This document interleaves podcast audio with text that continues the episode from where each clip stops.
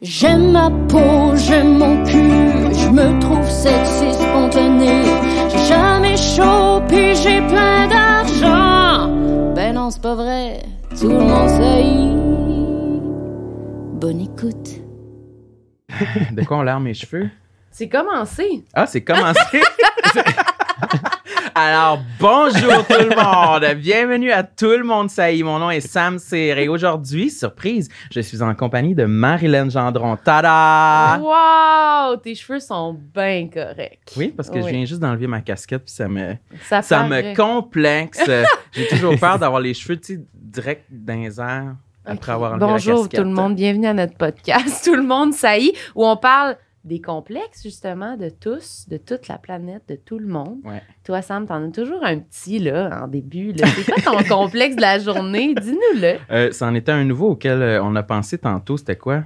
Je l'ai oublié. Ton rythme de vie. Mon rythme de vie, oui, c'est vrai. Je suis un peu nocturne. Puis des fois, quand je reçois des messages ou des appels le matin, quand je suis encore dans mon lit, ça me, ça me complexe. Ben oui. Puis là les gens t'appellent puis ils sont comme dormais-tu? Oui, puis là, je suis comme, ben oui! Surprise. Mais accueille notre invité. OK, là. notre invité aujourd'hui, on est super content de Oui. recevoir Bernard Lavallée, le nutritionniste urbain. Tout le Bonjour. monde. Merci d'être Bonjour. là. Ben, merci de l'invitation. Quel charme que tu sois là aujourd'hui. Écoute, merci. Je suis On- tellement content, là. C'est vrai? Ouais, vraiment. Ben, parce que, tu sais, je vous en parlais un petit peu avant, mais, tu sais, quand tu m'as, et quand tu m'as écrit pour me dire, genre, viens parler de tes complexes, j'étais comme, OK, ça va être vraiment un bon exercice pour moi. Mais aussi, j'étais comme, c'est tellement rare que je suis invité pour parler de moi-même dans la vie. Puis j'ai regardé d'autres épisodes que vous avez fait, c'est beaucoup des humoristes, là, de ce que je Ouais. voyais. Puis tu sais, tous les gens que je côtoie dans ma vie professionnelle, qui sont donc tous des artistes, tout ça, Ouais. eux sont genre invités tout le temps partout pour juste parler d'eux-mêmes. Puis c'est comme, ah, hier, j'allais à l'épicerie, puis c'était vraiment le fun. Puis moi, c'est comme, non, je dois préparer ma chronique et je dois absolument comme préparer comme, on vient vraiment pour comme passer mes connaissances. Fait on s'entend, c'est ma job, là. Fait que, c'est Ouais. c'est vraiment correct. Mais ça me fait toujours rire parce que je suis comme, OK, mais hey, si je pouvais atteindre le statut un jour où genre, je peux juste aller dans une émission puis parler de moi, wow, ça, c'est comme le rêve, là. Tu sais, être invité à un game show, mettons, là. Ah! tu sais, ça, ça serait genre le rêve. Puis là, on Fini, est là. proche du Ah, ça- en ce moment, tu On trouves, s'en là? rapproche s'en vraiment, là. Non, vraiment. Mais T'aimes-tu ça parler de toi? Oui. Ben, c'est pas particulièrement que j'aime parler de moi, mais c'est juste que je le fais jamais. Donc, il y a y, y certains extrêmes, tu comprends? Ouais. Entre comme toujours parler de soi-même et jamais en parler, il y a Ouais. certains extrêmes. Fait que oui, des fois, j'aimerais ça parler plus publiquement de comme certains trucs de moi, mais c'est quelque chose que j'ai rarement fait dans ma carrière aussi. Puis en fait, ça fait, ça fait partie justement un peu de mes complexes. De comme me, me dévoiler publiquement sur comme mes trucs personnels, c'est comme toujours quelque chose qui m'a un peu plus gêné parce que je me disais comme ah est-ce que ça va gâcher ou comme teinter après ça mes propos que je veux être neutre, tu sais professionnel, je veux donner l'image du scientifique qui comme tu sais dit des faits scientifiques, tu sais. Fait que je me disais si je parle trop de moi, est-ce que ça peut comme après biaiser la perception que les ouais. gens vont avoir de mes propos alors que techniquement ça n'a pas rapport, tu sais? Mais ça peut, clairement. C'est sûr que si Oui, on sait d'où tu viens, de, tu sais, c'est quoi toi, justement, tes, tes bases, pourquoi tu parles de ça. Justement, moi, je me Ouais. demandais pourquoi tu as décidé d'être nutritionniste. Fait que ça part d'où? Ça part-tu de. Sûrement que ça part d'un truc personnel à toi? Ben, même pas. Ça, Même ça pas? même pas, non, pour vrai, euh, même pas. C'est vraiment. Ben, je suis très curieux de nature. Puis je suis vraiment comme très scientifique, puis j'aime ça apprendre, puis comprendre, puis comme je, je, je peux jamais m'arrêter, là, tu sais, c'est vraiment comme mon- le truc qui me drive dans la vie, c'est ça. Puis je, je savais pas en quoi m'inscrire à l'université, c'est tout simplement ça, là. Ah Puis ouais? c'est comme quelques temps avant la date limite pour s'inscrire que j'étais comme j'hésitais entre journalisme ou genre un domaine scientifique. Puis là, j'étais allé voir une conseillère en orientation, puis elle m'a dit ben la nutrition ce serait parfait, tu pourrais comme apprendre mais aussi vulgariser l'information aux gens, puis ça comme combine un peu les deux trucs que tu veux faire. C'est le seul programme dans lequel je me suis inscrit. J'ai été accepté, je l'ai fait, j'étais super content, puis je tripe dans mon domaine. En fait, aujourd'hui, je m'intéresse beaucoup plus à l'alimentation en général que juste la nutrition. Tu sais, la différence, c'est que la nutrition, c'est juste une parcelle de l'alimentation. C'est l'impact de la sur la santé. Mhm. Mais moi, je m'intéresse bien plus aujourd'hui à une vision globale. Donc, je m'intéresse à la culture, je m'intéresse à, la santé physique, mais psychologique, je m'intéresse aux sociétés. C'est beaucoup ça qu'on fait dans notre podcast d'ailleurs. On s'appelle On déjeune, où est-ce qu'on, avec ma, ma co-animatrice Catherine, on, on essaie d'expliquer la vie. Grosso modo, c'est ça, rien de moins. Ouais, on essaie d'expliquer la vie à partir de l'alimentation. ouais. Vraiment. Puis ça, ça me stimule fois mille. Mais je pense que je serais heureux dans plein d'autres domaines où j'aurais à apprendre. C'est juste que pourquoi je suis sur mon X en ce moment, c'est parce que la, bouffe, ça touche tout le monde, tous les jours. Donc, c'est un domaine qui est en demande pour faire la vulgarisation. Tu sais, si j'étais optométriste, mettons, là, on s'entend-tu que genre j'aurais pas autant de plateformes pour venir parler de comme avez-vous regardé votre glaucome? Genre comme non. C'est sûr, c'est sûr. Fait que je pense que je suis comme plus sur mon X à cause. Tu sais, je pense que c'est le bon domaine pour moi parce que c'est un domaine qui a une certaine demande. Donc, je peux pratiquer un métier où je travaille à 100% en communication. Fait que ça, c'est comme, encore une fois, un optométriste ne pourrait pas faire ça. J'en connais pas là, au Québec. Des optométristes que Non. leur job à 100% c'est communiquer, non. Mais des nutritionnistes, on est plusieurs à faire ça. Fait que ça montre que la bouffe, c'est une place particulière dans nos vies. Puis dans ta vie, mettons, la bouffe, c'est quoi ça? Dans ma comme vie, dans ma vie, c'est beaucoup plus le plaisir. C'est ça l'affaire. C'est ça qui est fou parce que moi, à la base, là, comme des calories, puis des nutriments, puis des vitamines, je savais pas que ça existait. Genre, j'exagère, mais je savais pas que ça existait avant d'être comme quasiment avant de rentrer en nutrition. Tu comprends? Comme, pour vrai, c'est comme, juste avant de m'inscrire, j'étais comme, quoi? Il y a des, des chercheurs qui, qui regardent l'impact de qu'est-ce qu'on mange sur la santé? Pour moi, j'étais comme, what? Comme fait que c'était- tu, tu faisais n'importe quoi, toi. Qu'est-ce que ça veut dire n'importe dans quoi? le sens, t'étais pas, tu, tu- t'étais pas comme J'étais pas. quel- le genre de personne qui comme qui check tout ce qu'il mange, qui te faisait juste manger tout ce que ça tentait n'importe quoi. Exactement, exactement. Oh Puis j'ai toujours été comme ça. Puis ça, je suis content d'être comme ça. Ça n'a pas de parce sens. que c'est pas de même pour beaucoup de personnes, parce qu'on a été contaminés par la nutrition puis par la culture des diètes. Fait que c'est pas de même qu'on voit l'alimentation de manière générale. Moi, je capote quand quelqu'un me dit ça. Est-ce que genre, toi, c'est pas l'impression comme que t'es comme, t'es comme pur. licorne. Genre, oui, c'est ça que genre, ça existe pas dans ma tête. Je suis comme, ah! Ben, on s'entend. Tu vois, My c'est God. drôle parce que ça n'existait pas, pour vrai, ça n'existait pas dans ma vie pendant une très gro- grosse partie. c'est fou. Où est-ce que ça a commencé à arriver? C'est quand j'ai commencé à étudier la nutrition. Puis ça, c'est intéressant. Parce que tu dis, là, on forme des gens pour accompagner d'autres personnes dans leur alimentation, mais la formation en tant que telle te force à te poser des questions sur ce que tu manges puis l'impact que ça peut avoir. Et donc, certainement que ça, pour certaines personnes, ça peut genre engendrer des problèmes, là, de se mettre à trop micromanage comme tout ce que tu manges. C'est sûr. Donc, c'est intéressant aussi de se questionner sur comment la- notre formation comme nutritionniste peut peut-être encourager certaines personnes à avoir des comportements qui sont comme plus rigides que ce qu'ils auraient eu s'ils n'avaient pas eu cette formation-là. Ben oui. Fait Y a-tu du monde dans, dans ta formation à l'université qui ont, genre, ils ont dérapé à la pente à cause qu'il y avait trop d'informations? Non, ben, tu sais, Ah ouais. il- regarde. Nomme des Le- noms. là. Ah, Ouais, c'est ça. Gêne-toi pas. Mais tu tu vois, c'est que souvent, notre relation avec l'alimentation, c'est aussi très personnel. Mhm. Tu, tu le vois pas. Tu sais pas comment les gens dans la vraie Ouais. vie ils se sentent par rapport à eux puis par rapport à leur alimentation. Vous devez le bien le voir avec votre podcast quand vous parlez des complexes. C'est toutes des affaires que les gens ont jamais parlé publiquement ou presque probablement. On vit ça de façon très personnelle. Donc, ça se peut que j'ai des collègues que- qui ont dérapé entre guillemets. Puis il y en a des nutritionnistes avec des troubles alimentaires, à peu près la, la même proportion que dans la population en général. Donc c'est c'est normal. Mais on le sait pas. Dire, c'est- Ah tu ouais. sais, c'est C'est caché là. quoi qu'on cache, vraiment. Ben, bien sûr. Donc, ça se peut, mais j'ai pas, j'ai pas de nom, j'ai pas amené ma liste avec moi. Puis, euh, mais c'est c'est quelque chose qui se vit de façon très personnelle, puis c'est un poids là, que les gens, que les Mhm. gens traînent avec eux très souvent. Penses-tu? Ben oui, mais nous autres. C'est ça. Vous, c'est quoi votre relation avec la Oui, bouffe? On commence c'est déjà comme ça. C'est vrai. Ouf. Tu vois, ça aussi, c'est un bon truc pour moi. C'est comme là, je, je tu renvoie nous la balle. renvoies, on va revenir. Inquiète on va te Ben revenir. oui. Ben, problématique.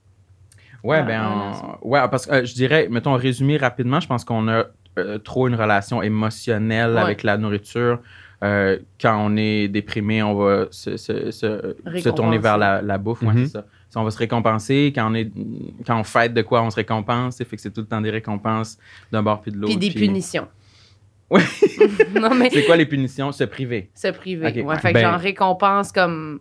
Ça peut être récompense de quoi de bien, fait que là, on mange de quoi de le fun. Puis récompense parce qu'on est triste, on mange de quoi de. Je mets des guillemets, là, ceux qui ne voient pas. Là.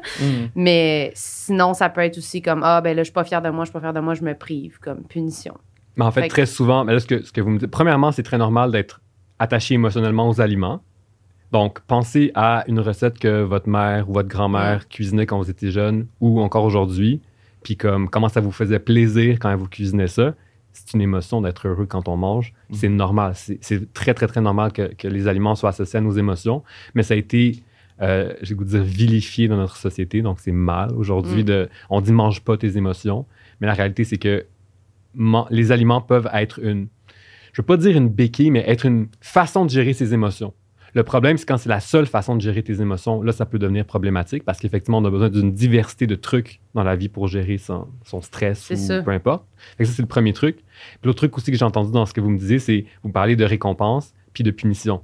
Et donc, c'est les deux extrêmes. Mais oui, c'est Et donc, l'un ne va jamais sans l'autre. Mm. Parce que dès le moment où tu te prives pas de rien, alors il n'y a plus de punition puis de récompense parce que finalement, tous les aliments sont permis. Donc, effectivement, si tu te prives de quelque chose, ça veut dire que tu as mis des barrières autour de ce que tu as le droit ou pas le droit de manger. Alors, dès que tu sors de cette barrière-là, souvent, c'est que tu vas te sentir coupable parce Mm. que tu n'as pas fait la bonne chose. Mais ces barrières-là, c'est toi-même qui les as mises parce qu'on s'est fait influencer sur telle diète, telle vedette, telle personne qui nous a dit qu'on devait faire ça. Parfois des médecins ou des nutritionnistes aussi. Là, faut pas, c'est pas Mm. juste les médias le problème. Et donc, on, c'est de là que vient cette culpabilité-là. Mais l'objectif, mettons, dans le monde idéal, ce serait que les gens arrivent à, à retirer ces barrières-là, qui ont été mises plus par notre culture au- d'aujourd'hui, donc la culture genre nutritionnelle et Mm. médicale, plus que, ah, que- qu'un besoin réel. Tu comprends ce que je veux dire? Oui, je comprends. C'est vraiment culturel, mais c'est comme culturel d'aujourd'hui. Fait que c'est. C'est ça. Mais fait que si Comment faire? Mais c'est vrai. mais À l'aide!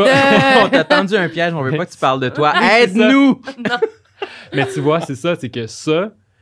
Puis ça, je vais en parler un petit peu, mais pas trop, parce que je vais parler de l'alimentation intuitive, OK? Je vais commencer à déballer mon sac. Vous avez déjà entendu parler de l'alimentation intuitive? Oui, un peu, oui. C'est comme devenu beaucoup plus populaire dans les derniers temps. Puis c'est un, grosso modo, c'est une méthode ou une une façon de, de voir en nutrition où on aide les gens à rétablir une relation plus saine avec leur corps et avec les aliments. C'est devenu super populaire dans les dernières années parce que effectivement c'est comme un c'est comme une contre-culture un peu là, on, on- on se, on se débat contre la culture des diètes avec cette approche-là. Donc c'est vraiment le but c'est de rejeter la mentalité des diètes, à bouger pour le plaisir, euh, se permettre de manger tous les aliments qu'on veut, grosso modo. C'est devenu super populaire dans les dernières années, tellement que moi, dans ma carrière, c'est rendu que chaque fois que je parle d'alimentation intuitive, que en passant, j'en parlais avant que ça devienne populaire. c'est pas comme- En passant. Non, mais c'est tu sais. Mais soudainement, du jour au lendemain, chaque fois que je parlais de ça, ou de, de diète, ou comment les diètes marchent pas, que, encore une fois, ça fait 10 ans dans ma carrière que je dis ça, mais que là, soudainement, du jour au lendemain, parce que c'est devenu populaire, toutes mes apparitions sont devenues super populaires, genre, à chaque fois que je parlais de ces sujets-là. Qu'est-ce que ça fait? C'est que, ça, c'est vraiment mon introspection professionnelle, c'est que les gens ont commencé à m'associer à ça. Ils ont commencé à m'associer comme le nutritionniste qui parle d'alimentation intuitive, qui parle de grossophobie, qui parle d'anti-diète. Pour moi, ce sont quelques sujets qui m'intéressent. C'est pas juste de ça dont je parle, mais comme c'était les sujets les plus populaires, ben là, j'ai comme eu une super grosse tribune, puis maintenant, on, on m'associe beaucoup à ça. Mais le problème avec la popularité de cette approche, c'est qu'aujourd'hui, les gens ont l'impression, c'est pour ça, je fais un gros préambule, mais c'est pour Mm, répondre à ta question, ce que c'est que les gens ont l'impression que c'est facile de rétablir. Donc, quand je parle du fait que, mettons, on a mis des barrières autour de nous, puis qu'on voit les aliments comme bons et mauvais, puis tout ça, genre, OK, go, qu'est-ce que je fais maintenant? C'est comme, la vraie réponse, c'est, faut que tu ailles voir un psy et ou une nutritionniste, puis que tu fasses une thérapie, pour, surtout quand tu as une relation malsaine avec les aliments, que ça fait longtemps, puis tout ça. C'est pas vrai qu'en écoutant une chronique de 7 minutes à Radio Cannes, c'est pas vrai que tu vas guérir ton problème. Tu comprends? Ah, ouais, Mais maintenant, les gens, ils, ils le perçoivent vraiment comme ça. Oui, parce qu'on voudrait, on voudrait Ben, tellement parce qu'on que veut la recette magique. aussi, on fait ah c'est si simple Oui, ce qu'il dit. Fait que là on est comme ben je vais le faire. Ouais. Fait que Mais là on est comme parfait, on s'en va à l'épicerie s'acheter plein de boîtes de biscuits, puis je suis bien correct. puis là c'est comme oh boy non non non ça marche pas pas en tout là. Moi c'est exactement ça que je un peu ça, ben pas exactement mais un peu ça que je me suis dit quand même quand j'avais entendu un peu ça à travers les branches puis toutes les chroniques que j'ai entendues, j'étais comme ah ben Ça, je vais manger tout ce que je veux. Mais là, j'étais comme, c'est qu'il manque toute l'étape de. Travailler sur soi. Oui, je suis encore vraiment scrap. Comme, je fais juste continuer de manger comme de façon comme justement punition, récompense dans Mhm. les extrêmes, mais en me disant pas de limite. Fait que c'est Ouais, comme si genre je fais plus besoin de m'en faire, c'est même plus un problème. Mais Ouais. c'est comme, Mais c'est finalement, tu, encore bizarre. tu restes sûrement c'est dans les mêmes patterns puis Oui, tu t'en rends pas compte, mais c'est normal. Mais juste d'une façon différente. C'est Mais c'est le même pattern, mais déplacé. Mais c'est c'est totalement normal Ouais. parce que je pense que c'est ça, ça prend, ça prend du travail. Tu sais, c'est comme, pour vrai, en fait, le, le jour où j'ai réalisé ça, c'est que j'étais invité à l'émission de Marie-Lou. Hmm. Puis elle m'a dit, évidemment, j'étais invité pour parler d'alimentation intuitive. Ouais. Puis là, j'ai dit, puis elle dit, mais comment on fait pour savoir c'est quoi une diète, genre? Je pense quelque chose, quelque chose. Puis je suis comme, ben, une diète, c'est que ça a l'air magique. Comme on, on donne une recette, genre, fais A, fais B, fais C, puis tu vas perdre du poids ou tu vas être en santé, puis tout va bien aller. Puis elle dit, mais quand tu parles d'alimentation intuitive, j'ai l'impression que c'est ça que tu me dis. Puis j'ai fait, oh shit. C'est vrai? Et puis comme j'ai pas vu genre le- la tape, mais je suis sûr que ma face doit être genre oh mon dieu, ok, tu viens de me casser, mais comme en fait tu viens de me faire vraiment réfléchir beaucoup sur comment j'approche ce sujet-là, parce que je veux pas que ça a l'air d'une formule magique.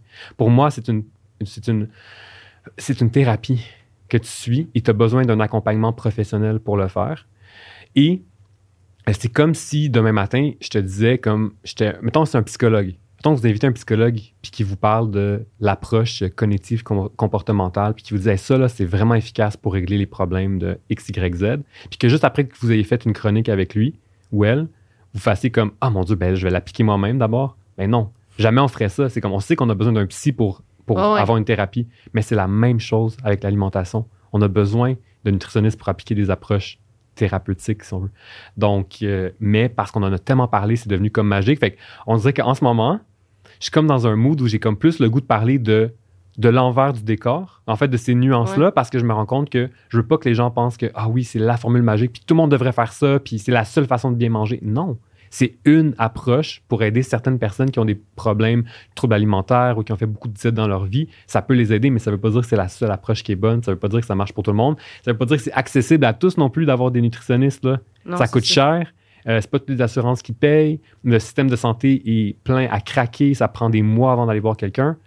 Bref, c'est quelque chose qui, qui, pour moi est comme. C'est ça. C'est Ouais. quelque chose qui est devenu problématique pour moi dans- quand je donne des entrevues parce que je me dis, merde, je veux pas que ça a l'air trop simple. Parce que, ben, je veux, je suis un vulgarisateur, donc je veux que ça soit simple.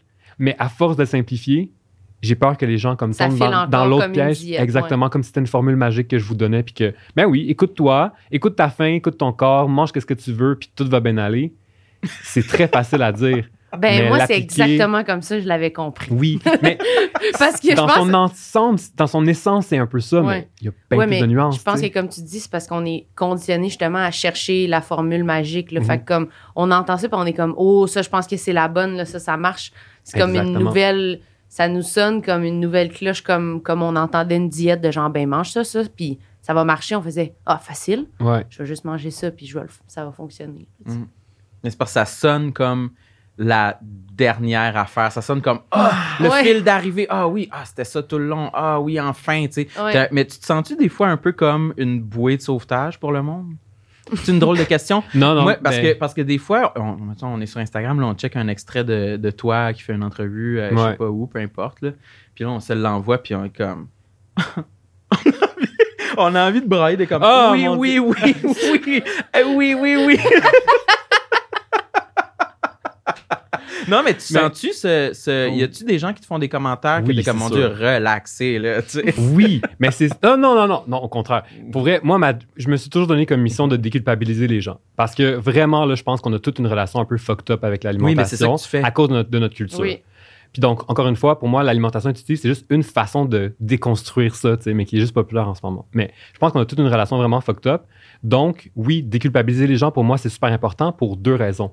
Un, parce que ça marche pas la culpabilité pour modifier des comportements. Ça, c'est comme mon côté euh, pratico-pratique, là, Mm. juste comme ça marche pas anyway, fait qu'il faut qu'on change notre, notre approche. Mais l'autre truc aussi, c'est que les gens qui me suivent, je suis un nutritionniste.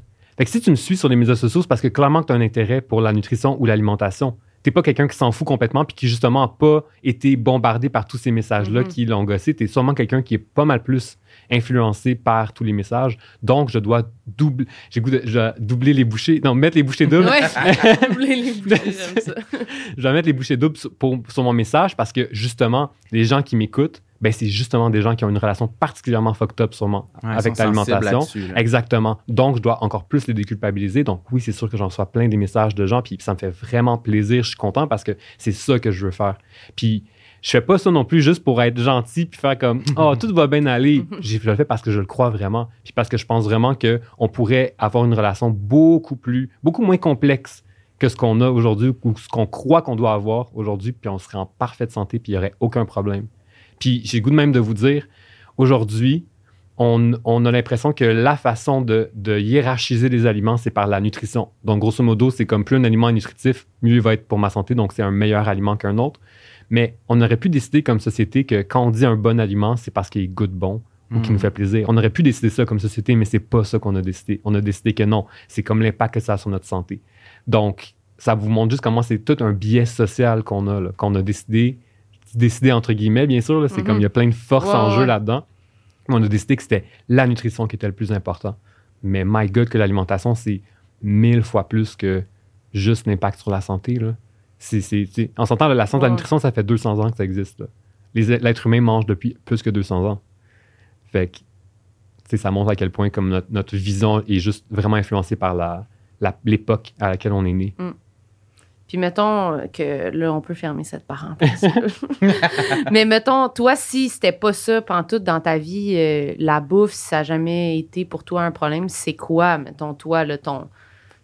Mon- Tu peux, tu peux en nommer euh, un par un, ton plus gros complexe, ton plus petit, y aller dans l'autre que tu veux, mais c'est quoi qui prenait le plus de place dans ta Ouais. vie ou qui prend encore le plus de Ouais, place ben dans tu vois, c'est, c'est intéressant parce que, j'ai- évidemment, j'ai réfléchi. Ouais. Tu sais, quand j'ai reçu l'invitation, je me suis dit, OK, de quoi, premièrement, de quoi je suis à l'aise de parler? Oui, c'est ça. qu'est-ce que je suis à l'aise de dire publiquement, qu'est-ce que je suis pas à l'aise, quoi mes vrais complexes? Puis, comme pour moi, un, un de mes vraiment gros complexes dont j'ai jamais parlé encore comme publiquement, c'est comme mon anxiété. Tu sais, je fais vraiment beaucoup d'anxiété, euh, mais c'est quelque chose que j'ai découvert relativement récemment dans ma vie. Puis, c'est quand même drôle. Je peux, en- je peux en parler comme relativement de façon drôle, dans le sens que la genèse de ça, grosso modo, est quand même comique aujourd'hui. C'est arrivé il y a deux ans, genre. Puis j'étais... En gros, donc j'étais en grosse période de conférences. Genre, je donnais beaucoup, beaucoup, beaucoup de conférences. C'était comme mon principal gagne-pain. C'était vraiment comme de même que je gagnais ma vie. Puis là, pendant un automne, l'automne 2019, euh, j'ai donné quelque chose comme 70 conférences comme pendant l'automne. Puis vous le savez, vous devez donner des shows, vous savez, comme c'est épuisant à un certain Ouais. moment comme de donner. Fait que j'en donnais là, chaque jour ou des fois deux fois par jour. C'était comme vraiment beaucoup.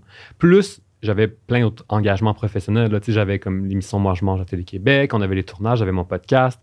Comme, fait que j'avais plein de trucs en même temps.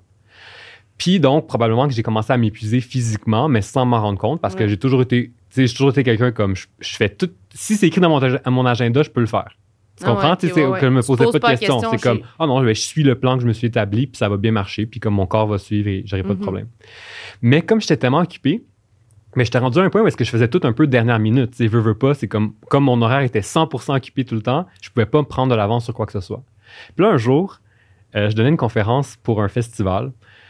Puis c'est une conférence que j'avais jamais donnée, genre. Puis là, j'arrive le. Donc, toute la semaine, j'avais eu des conférences chaque jour. C'était le samedi, cette conférence-là. J'arrive le samedi matin, j'avais pas encore monté ma conférence. Tu sais, j'avais rien fait Ah. encore. Oh. J'ai l'angoisse. Puis je me suis de toujours. temps, la Ah, conférence? je me souviens pas, peut-être un 30-45 minutes, je sais Ok. plus. Là. Mais, oh, OK. mais j'ai toujours carburé comme. Je, ah, je retourne une mini affaire en arrière, mais pendant très longtemps, j'étais dans une chorale, OK, dans ma vie, comme pendant genre 15 ans, genre, de ma vie. C'était comme une grosse Oh affaire dans ma jeunesse, genre. Donc, j'ai toujours été comme donner des shows, avoir le petit track avant les shows, ces affaires-là. J'ai toujours été habitué à ça. Puis, c'est un des trucs que je suis retourné chercher dans ma carrière aujourd'hui. C'était comme de retrouver ce stress-là qui était mon moteur d'action. Donc, moi, dans ma tête, j'étais genre, ça me motivait là, d'être stressé puis de me dire, waouh, j'ai j'ai pas fait. Et je joue vraiment avec le feu. là. Qu'est-ce qui va arriver ce Ah, soir? ouais, hein? euh, tu sais? Puis j'avais jamais de problème. Fait que bref, je me lève à 6 h le matin. Je commence à travailler sur ma présentation. Rendu à 2 h l'après-midi, elle est prête. Là, puis c'est le soir que je la donnais. Fait que je dis, ben, faudrait au moins que je pratique une fois, genre, Un avant d'aller le donner, tu sais, pour le faire. Là, je commence à lire mes, mes à dire mon texte. Je dis deux, deux, deux diapos. Puis là, je me mets à avoir des gag reflex. Genre, comme ça, mais genre incontrôlable. Genre, j'ai goût de vomir ma vie. Là, je suis comme, OK, mais c'est quoi? Là, je suis comme, c'est vraiment, je suis comme, je vais prendre une petite gorgée. Comme, Hmm. Là, après, je suis comme, ah, c'est non bizarre. Là, genre, je, je recommence. Deux minutes après, j'ai comme le goût de vomir. Là, je suis comme, là, je me lève, je vais voir mon chum, je suis comme, hey, c'est bizarre, je comprends pas qu'est-ce qui se passe, mais chaque fois que je veux dire ma présentation, j'ai le goût de vomir. je comprends pas. Est comme, va faire une sieste, s'il te plaît. Genre, va te coucher, genre, je sais pas comme.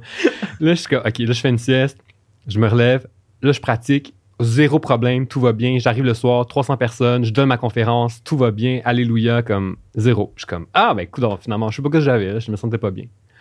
Le lendemain, je donnais une autre conférence. Ça, c'est vieille conférence que je donne, rodée, aucun problème. Je suis sur scène, je me mets à avoir le goût de vomir sur scène de façon incontrôlable. Puis là, j'ai fait une crise de panique sur la scène. C'est la première fois de ma vie que je faisais ça. Mais j'ai comme quand Devant même, combien de personnes? je sais pas, peut-être une centaine de personnes. Je, sais- je sais pas, je sais plus trop, là, mais tu sais, ouais, peut-être une centaine.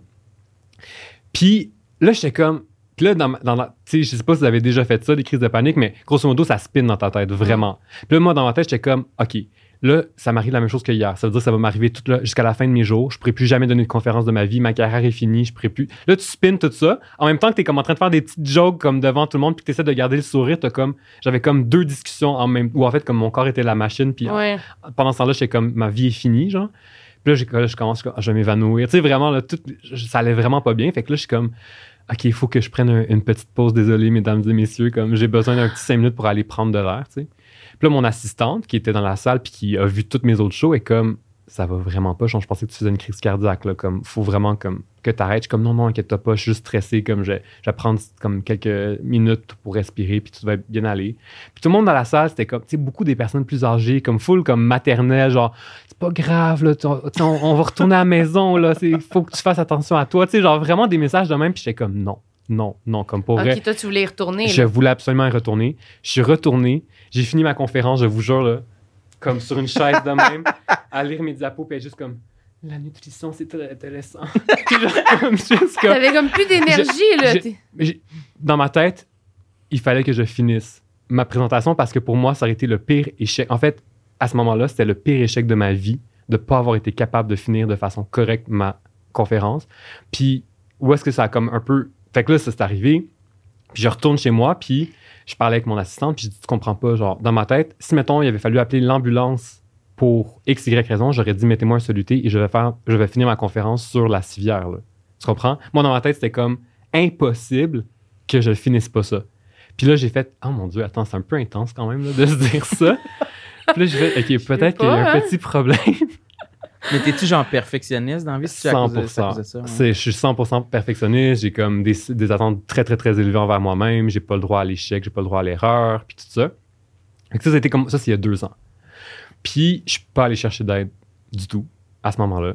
J'ai pas accepté du tout qu'est-ce qui m'était arrivé. En fait, là, j'ai accepté que j'avais fait une crise d'anxiété, mais j'étais comme, peut-être je suis juste fatigué, puis comme... Fait que là, mon T'as agent... pas donné d'importance tant que ça à cette affaire-là. Ben, ça m'a traumatisé. Sincèrement, ça m'a traumatisé. Là. Je pense que j'ai encore un PTSD, honnêtement, Ah ouais. de ce moment-là. Mais je sais pas, hein, c'est intense pour vrai. Ça m'a vraiment traumatisé, sauf que euh, j'étais comme, c'est pas grave, comme, ça va, ça va passer, genre. Fait que là, mon agent... T'avais pas le goût que ça soit important, en fait. Exactement. non, ben non, exactement. Puis j'étais comme, je vais pas accepter que, quoi, je vais faire de l'anxiété maintenant? Non. Comme, Mm. je veux pas vivre avec ça, là. C'est comme, ça, ce serait trop plate. Genre, c'est genre vraiment... Trop compliqué, là. Oui. Je fais pas d'anxiété, là. C'est exactement continue, ouais. ça.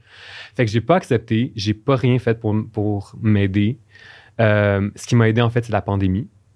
Parce que là, toutes mes conférences sont tombées à l'eau de façon obligatoire. Donc là, c'était pas ma faute, c'était la faute de la pandémie. Fait que j'avais le droit de pas travailler ou de pas faire des conférences. Fait que ça m'a quand même aidé à me reposer. Mais en réalité, j'ai aucunement travaillé le réel problème, tu sais. Fait que là, quand mes, conférences en virtuel ont recommencé, j'étais comme, je, refaisais quasiment des crises de panique, tu sais. Puis j'étais comme, attends, là, je suis chez moi en pyjama, en bas de pyjama, avec ma petite tisane, en parlant devant mon ordinateur, puis je fais une crise de panique. Il y a, il y a clairement un problème, ça marche pas. Puis là, ça a vraiment pris du temps. En fait, ça fait juste deux mois, en fait. Que, donc, deux ans plus tard, finalement, parce que là, dans le fond, moi, mes, mes conférences recommençaient. Grosso modo, c'est ça, là, les, les conférences recommençaient. Puis j'étais encore vraiment stressé à l'idée de donner des conférences. Puis je me disais, merde, si après deux ans, je suis encore dans ce mindset-là, c'est parce que j'ai vraiment besoin d'aide. Fait que là, j'ai accepté d'aller voir une psy. Puis là, en ce moment, je suis en thérapie pour ça, tu sais. Mais moi, à la base, quand je suis allé voir la psy, qu'est-ce que j'ai dit? J'ai comme, bon, fait que là, il y a deux ans, j'ai fait une crise de panique. Puis là, je suis encore stressé, puis je fais de l'anxiété. Fait que j'aimerais juste, comme, donner mes conférences, puis pas avoir mal au cœur. Fait que c'est quoi les trucs que tu peux me donner pour pas avoir mal au cœur quand je donne ma conférence? ça, c'était il y a deux mois. Je vous confirme que nous ne parlons plus de conférences en ce moment en thérapie. Fait que, Oh my god. Hein? fait que, fait que c'est. T'étais vraiment go, là. On passe à l'autre étape, là. Ça va Ah, pas me ralentir, là. Ouais, c'est c'est pour ça. moi là c'était puis encore aujourd'hui tu sais je vous en parle c'est facile d'en parler comme puis de vous le dire mais en même temps de l'accepter vraiment au, pro- plus profond de moi-même c'est encore difficile tu sais c'est encore vraiment puis Pourquoi? Est-ce que, genre, la- la- l'anxiété, ça te fait sentir comme faible? Qu'est-ce que ça te fait? Ouais, tu veux pas- absolument c'est la vulnérabilité Mm. tu sais c'est là un peu que je suis rendu dans mon processus de réflexion c'est comme j'accepte pas d'être vulnérable en fond puis tu sais je pense que ça je me demande des fois si ça contribue pas justement à pourquoi est-ce que je parle pas plus de moi dans les médias, puis pourquoi est-ce que je suis comme je me suis mis un peu l'espèce de de pas carapace ou peut-être mais tu sais de le professionnel qui parle de su- des, des sujets. Tu sais dans le fond là, moi quand je te parle d'un sujet c'est parce que j'ai fait mille ans de recherche en arrière que je sais que genre je sais de quoi je parle genre. Puis comme je, je suis vraiment confiant dans, dans les propos que je te dis. Fait que des fois, je me dis, est-ce que justement, j'ai comme utilisé ça pour me dire comme ça, ça vaut la peine d'en parler parce que, genre, j'ai fait mes recherches, Je puis je sais que je peux t'amener ça. quelque chose parce que, tu sais, j'ai fait mes recherches versus comme parler de moi ou tout ça, c'est comme peut-être ça me rendrait plus vulnérable ou comme je, je trouverais pas ça, Ouais. je trouverais pas que c'était un niveau suffisant pour qu'est-ce que je trouve pas comme pour répondre à la demande de la clientèle. tu comprends? ouais. Tu veux pas avoir l'air comme d'une personne, une personne instable, genre? Ça? Ou... Je sais vraiment. C'est pas. Je, je sais pas. Je sais, C'est- je- c'est ça, je, je sais pas en fait. Je, je Parce sais que t'as pas c'est comme le désir quand même, c'est ça, d'aller, tu disais genre le track, de parler devant du monde, Ouais. de vouloir faire tout ça, mais t'as choisi une branche, c'est ça qui est comme plus un sujet. Tu viens parler des sujets, tu viens parler Ouais. de la nutrition. Tu parles. C'est spécial, on dirait que moi c'était comme, je sais pas, j'ai, nous autres on est juste comme, c'est moi, Oui. achetez-moi. on est complètement l'inverse. Ouais, on est complètement l'inverse de comme, on, tu sais, je me connais sûrement vraiment pas plus que tu te connais. Hmm. C'est pas si approfondi ma de plus en plus sur ma réflexion Ouais. sur moi, mais c'est sûr que comme souvent, je dois dire des affaires sur moi, puis après ça, je suis comme Finalement, non. genre. non, je pense Mhm. que ça n'avait pas rapport. Mais c'est sûr que quand tu as un sujet que tu as recherché, que tu connais bien, qui est plus, je sais pas, là, ancré dans le réel, la science, Ouais. c'est plus dur de revenir après puis te dire Ah non, si j'aurais. Ouais, non, mais oh non, on peut se tromper. Ouais, je mais me non, ça m'arrive de me Tu peux tromper. te tromper, là, mais moins qu'en affirmant quelque chose de comme moi, je suis comme ça. Ouais. Ça, ça change Mm. souvent là, tu sais, Ouais, quand on parle de trucs personnels. Fait Ouais, ça se peut. C'est ça, tu sais, j'ai- j'ai comme jamais vraiment su. Puis c'est ça, comme je te dis, tu sais, pour moi, c'était vraiment comme d'accepter cette partie-là de vulnérabilité. Puis pour moi, faire de l'anxiété, c'était comme, c'est vraiment ça. C'est comme, OK, ça veut dire que là, j'ai des problèmes. Et donc, je dois travailler sur ces problèmes-là. Mais maintenant, aujourd'hui, puis c'est vraiment niaiseux, qu'est-ce que je veux vous dire, mais l'autre raison aussi pourquoi j'en parle, c'est parce que je me rends compte que quand j'entends d'autres personnes en parler, ça m'aide tellement, là. Puis d'entendre du monde qui font le même métier que moi, ou du monde qui sont plus publics, mettons, qui parlent de ça, puis je suis comme, ah, OK, fait que dans le fond, je pourrais faire de l'anxiété, puis quand même continuer ma carrière. Ça veut pas dire que, genre, ma vie est finie, genre. Non, c'est ça. alors que c'était vraiment beaucoup ça au, dé- au départ. C'était comme, OK, ma vie est finie. Si je fais de l'anxiété, je peux plus euh, rien faire. Puis même, à un moment donné, c'est vraiment gênant à dire, mais... non, c'est vraiment niaiseux. Mais écouté une, une entrevue d'Ariana Grande, puis elle a fait de l'anxiété. Puis des fois, dans certaines de ses entrevues, tu le vois, genre, que comme, elle va pas bien, genre. Puis je me suis vraiment dit, OK, si elle est capable d'avoir sa carrière, puis elle fait de l'anxiété, OK, je suis correct d'abord. Ouais. Mais c'est vrai, parce qu'on dirait qu'on a l'impression que, comme, vu que ça a l'air facile quand les gens ils s'expriment, la Ouais. plupart du temps, on se dit, ah, tout le monde, est- ils s'en foutent, là, ils sont vraiment Oui. relax. Mais plus qu'on entend du monde parler, plus qu'on réalise que la il y a vraiment beaucoup de monde Oh, là, oui. que ça fait mal filer là, Ouais. de s'exprimer en public, de faire des shows, d'être autant en représentation. Là, Oui. tu sais, comme, je sais pas, moi, je suis sûre que la pandémie, ça m'a fait un peu cet effet-là de pas en faire, de comme d'être obligée. J'étais comme, hey, euh, je me sens fucking bien. Mm.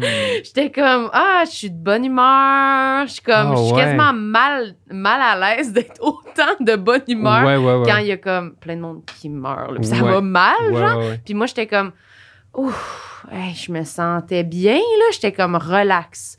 Puis là, après, c'est ça, tu fais, OK, il faut que j'aborde ça d'une autre façon. D'abord, si comme, justement, les shows, puis toutes ces affaires-là me rendent aussi stressée puis mal, je dois pas le prendre dans le bon sens, là, parce que c'est pas supposé être aussi énergivore, justement. Si on Mais veut je le faire. pense que ça l'est quand même. C'est ça oui, mais c'est parce qu'on veut trop, en même temps, on veut pas, mais là, oh, Mais peut-être aussi, je sais pas, tu sais, peut-être que toi, tu l'as vécu, ben, un peu la période que tu as décrit, c'est peut- sûrement que tu t'es ajusté depuis, mais, sais, on est comme en début de carrière, fait qu'on on n'a pas encore seté les, les genres de balises de Mm. comme, OK, ben, moi, je fais pas plus que 10 shows par mois, ou tu sais, Ouais. on est encore dans le début où on, comme, veut- on veut tout faire, comme tu dis, tout ce qu'il y a dans notre agenda, on le fait, puis oui, oui, oui, Ouais. parce qu'on va être sûr de se faire une place, puis de, Mhm. monter les échelons, etc. Fait que je sais pas, peut-être qu'il y en a que ça arrête jamais, mais sûrement qu'il y en a, genre Louis-José Hood, là, tu sais. il- ouais. Il doit, il doit bien avoir comme ses balises de comme il sait qu'il peut pas dépasser telle ou telle affaire, telle, telle Ben oui, charge de travail, sinon c'est comme non, là, ça, ça, ça, ça va sur sa santé mentale. C'est ça. Mais Ben, tu je vois, il fait, souhaite à ces il fait, il fait Ouais. pas, tu sais, il plein de monde, tu vois, comme au début, ça, justement, ils font tout. Puis à un moment donné, ils commencent à juste choisir, genre, tu sais, lui, il fait juste de la scène, puis la disque, mettons. Tu fais comment? Il fait Mhm. plus de plateau de télé, vraiment. Il fait plus. Mhm. Tu sais, t'enlèves, on dirait que tout le monde fait ses sélections, là, de, ouais, moi, non, Tu choisis ça. ce que tu préfères. Ouais, Ben ou ouais. du monde qui faisait des shows, puis là, ils en font plus, puis ils font plus l'autre affaire, puis Mhm. tu vois que c'est comme, sûrement que ça, ça doit avoir un rapport de quand tu peux te permettre, on dirait qu'on Exact, mais c'est ça l'affaire. Ouais, c'est faut ça. que tu arrives à une certaine place dans ta carrière peux, ou dans l'univers médiatique pour te, avoir la, la chance de pouvoir faire ça, tu sais. Mais effectivement, tu as, totalement raison, je pense que ça, ça vient de là. Puis l'autre affaire, c'est que tu- chacun a ses propres balises. Fait que ça se peut que tu envoies des gens qui ça fait euh, 30 ans qu'ils sont humoristes, puis ils en font encore genre, euh, je sais pas, là, 150 shows par année, Mhm. puis ils vont full bien, puis ils n'ont aucun problème, tu sais. Ça, c'est là, confrontant, comme, là. ben, c'est ça. Là, c'est comme merde, là. Moi aussi, j'aimerais ça être capable d'en faire autant, comme ça gosse, tu sais. Mais Ouais. effectivement, on a toutes des limites différentes, tu sais. Mais c'est ça qui fait sentir, entre guillemets, faible dans le sens parce que c'est impossible de pas. Ben, c'est pas impossible, mais c'est dur de pas se sentir de même quand tu fais comme, ben, réellement, lui, il est vraiment capable d'en faire plus que moi. Quand on Ouais. se compare. Fait que c'est comme, oui. c'est sûr que tu te sens poche parce que c'est comme, ben, les faits sont là. Je suis vraiment capable d'en faire moins. non, mais je suis vraiment Ouais. moins endurante.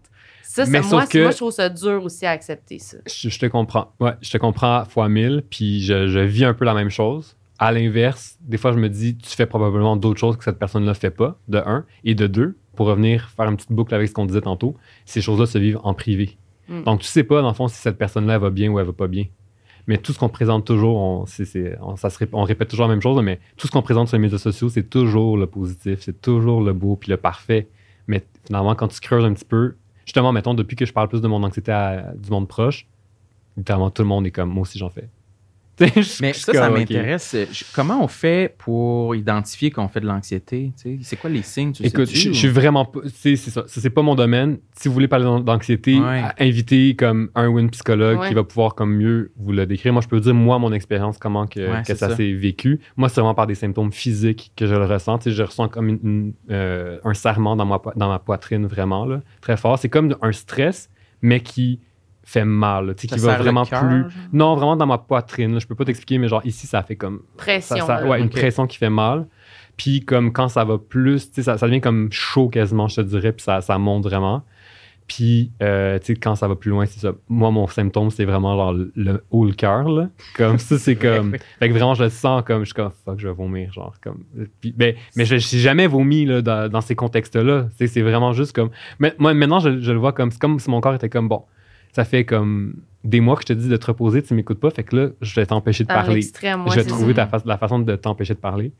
Euh, Puis sinon, ça peut être justement, je me sens étourdi, par exemple, ou euh, tu sais, si ça va. Mais je pense que ça dépend parce- aussi des, des sensibilités. Je suis pas de plein de monde, mais comme moi, j'ai une amie qui c'est ça aussi. Son anxiété, c'est ça. Elle se met à avoir mal au cœur. Là, elle pense qu'elle va vomir. Ouais. Ça, c'est vraiment un signe. C'est comme, OK, là, c'est out, là. Trop. Puis d'autres mondes, je pense que ça peut être gentil. Moi, j'avais eu mal dans le dos.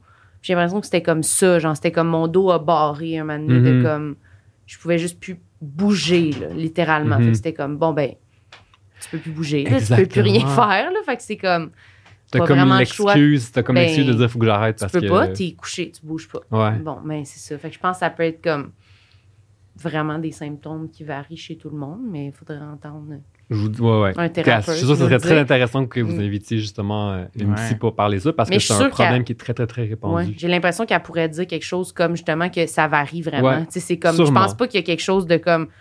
Mais je pense que certains ça, c'est patterns pour qui tout le monde. Oui, sûrement mais- des patterns, mais je pense que ça peut se, quand même se manifester chez Ouais. les gens de façon vraiment variée. Fait que c'est sûr que t'es mieux de consulter. Là. Quand, ça, Ah, oui. quand t'as cette impression-là, Ah, parce non, que non, ça doit c'est être sûr, dur à. ouais. Je sais pas. Mais toi, t'es pas full anxieux, non? En général, non, mais je- j'en entends souvent parler. Puis euh, souvent, ce que j'entends, c'est les crises de panique qui, qui restent un peu mystérieuses pour moi parce que Mhm. je, je, moi, euh, je pensais que, mettons, quand tu disais tantôt que tu avais une crise de panique sur scène, que tu t'étais mis en boule puis tu pouvais plus parler, tu sais. Mais Non. tu pouvais continuer de parler. Ouais, ben, jusqu'à une certaine limite, là, j'arrivais Ouais. plus. à- plus j'avançais, plus c'était comme. Moi, dans ma tête, j'arrivais. Mais comme je te dis, mon assistante était comme. Je pensais que tu avais un, une- une- comme un. AVC en ce moment, comme tellement c'était incohérent ce que tu disais. Là. Ah. Tu comprends? Ouais, Fait que moi, j'étais comme, moi, dans ma tête, j'étais comme, je continue, mais finalement, j'avais comme plus une goutte d'énergie parce que tout était genre dans mon, mon système était juste comme, alerte, alerte, ça va pas Fait que bien. tu disais Ouais. des mots, mais c'était. Ouais. C'était vraiment le pilote automatique, puis je peux, ça, je peux rien dire. Je me souviens juste qu'à ce moment-là, tu sais, j'entendais, genre, il y avait comme un bébé qui, qui chignait dans le fond de la salle, puis c'est comme si. C'était le son le plus fort dans ma tête. Tu comprends ce que je veux dire? Ouais. C'était comme rendu, là, je pouvais plus me concentrer, j'avais des, sueurs froides. Tu sais, comme dans un film, là. Oui. Tu sais, vraiment la scène de comme.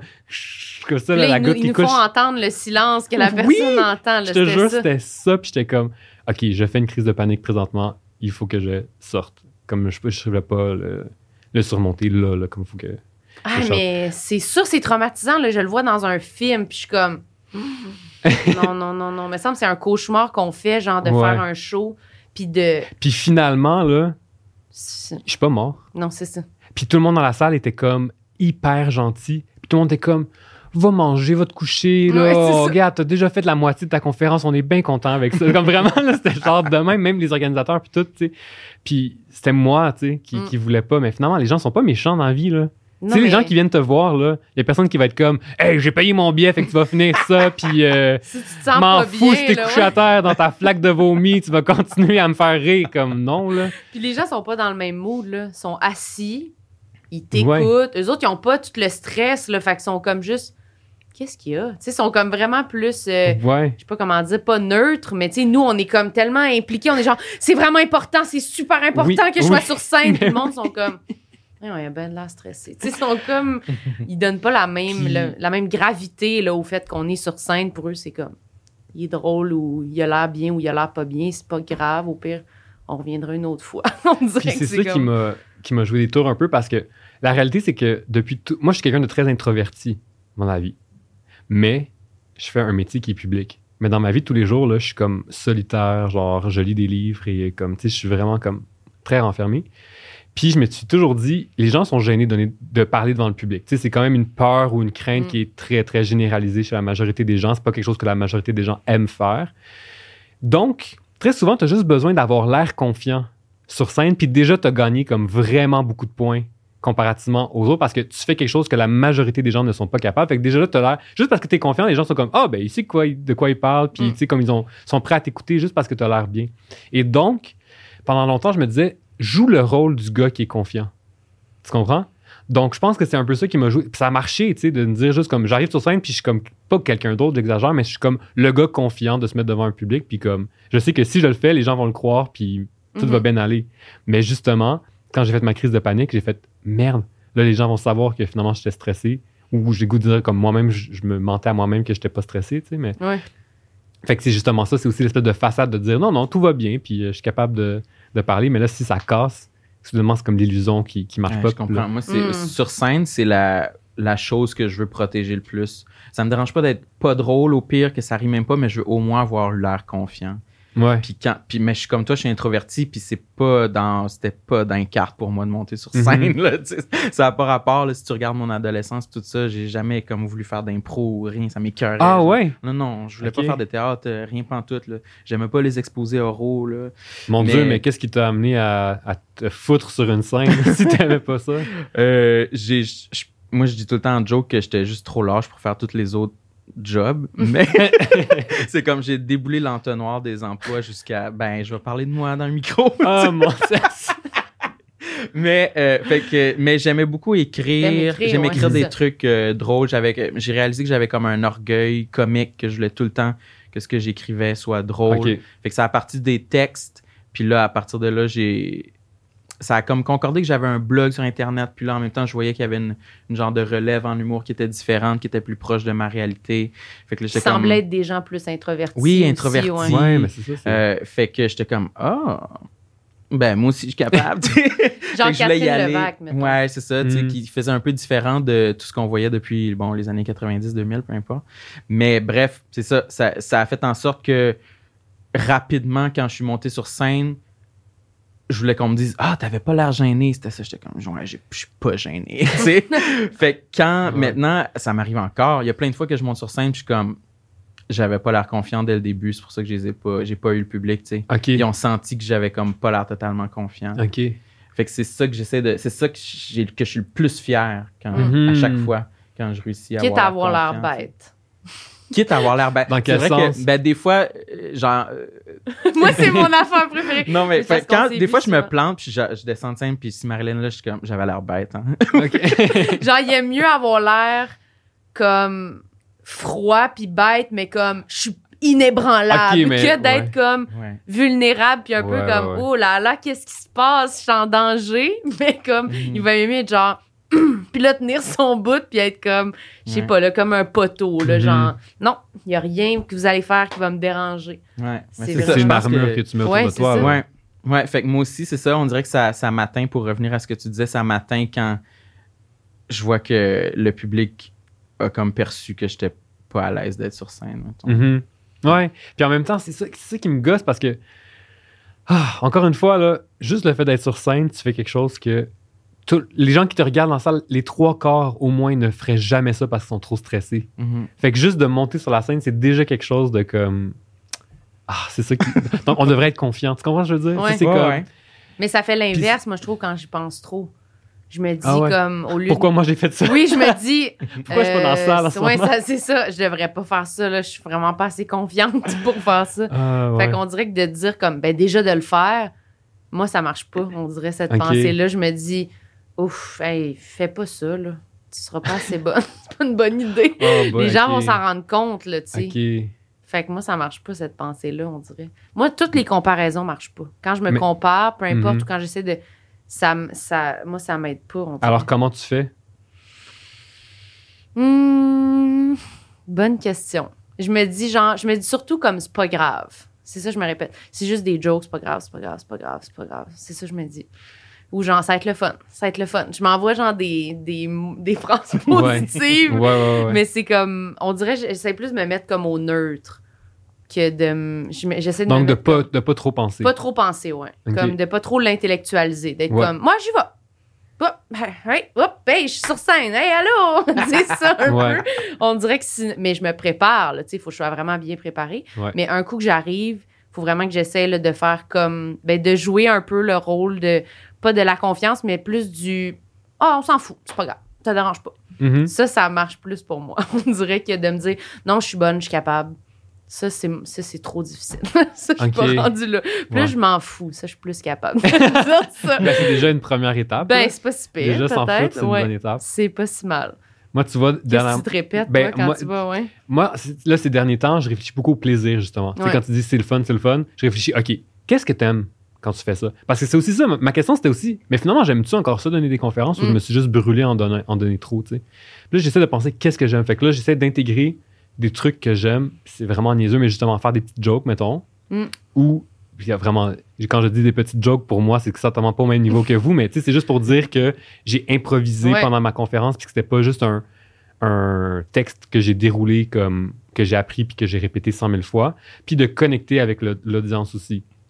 Encore une fois, tu sais, ça peut être de les faire rire, mais ça peut être de dire, tu sais, tu as des niaiseries, comme mettons, je donne une conférence il y a quelques jours, puis là, c'était sur Zoom, tu sais, puis là, je suis comme, OK, là, vous levez votre main virtuelle si genre vous êtes en pyjama en ce moment, euh, là, pour comme juste dire, hey, c'est vraiment le fun maintenant de donner des conférences, Mhm. moi, je suis en pyjama, puis euh, genre, je suis bien, puis ta, ta, ta, tu sais. En même temps, c'était comme, je suis bien, je suis en pyjama et je bois Ouais, c'est ça, c'était pour te ben, continuer. oui, aussi, sauf qu'en même temps, tu sais, je le passe, puis là, les gens, ils rient, puis tu sais. Fait que juste avoir cette petite connexion-là avec les gens, même si c'est mini-mini, ça, ça me, ça me comble. Ça, je suis comme, OK, je suis heureux d'être là, puis comme de, vous allez passer un bon temps, puis, ou même, je vous dire, on va passer un bon temps ensemble, je vais vous partager mes réflexions, puis je me permets de faire aussi des, des petites improvisations de genre, je suis en train de parler de quelque chose, puis comme, hey, non, mais faut que je vous dise, tu sais, mettons, là, je, travaillais sur un truc il y a deux semaines, puis là, là, je fais des liens avec des trucs que, tu sais, j'aurais pas parlé d'habitude, mais juste ça, pour moi, de comme sortir de ce texte-là, et donc d'être présent vraiment, Hmm. c'est quasiment comme la pleine conscience peut-être, Oui. ou je sais pas quoi, mais d'être vraiment présent avec les gens à ce moment-là, ça, ça m'aide vraiment Je beaucoup. suis vraiment d'accord. Je pense que c'est. Je fais la même affaire, je pense, puis je m'en rendais pas compte. Ah ouais?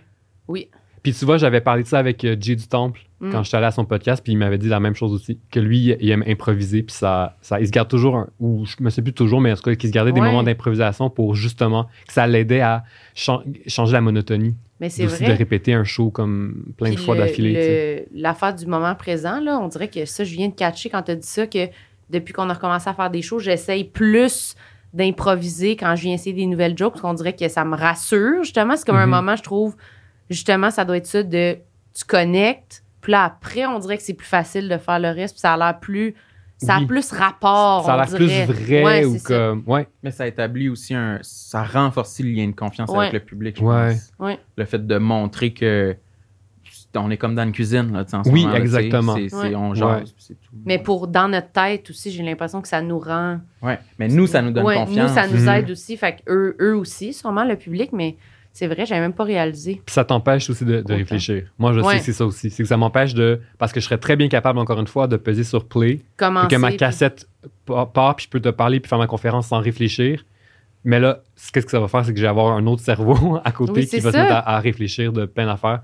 Puis ça, je veux pas ça. C'est là qu'on est vraiment, on file pas bien. Exactement. C'est exactement Mm. là que le stress embarque quand, quand je peux avoir comme 12 000 autres réflexions sur ma vie. Genre, Oui, pendant que commentaire. Ce n'est pas le bon moment. Genre, comme- Puis est-ce que. Moi, j'allais dire, ben, t'en as-tu d'autres? des Oui, c'est ça, j'allais des- dire, moi aussi. Des trucs que que tu que tu t'étais dit que tu nous parlerais. Ouais, mais pour là. moi, mon vrai gros Oui. complexe, c'est vraiment l'anxiété. Genre, Tu sais, c'est vraiment comme mon gros truc.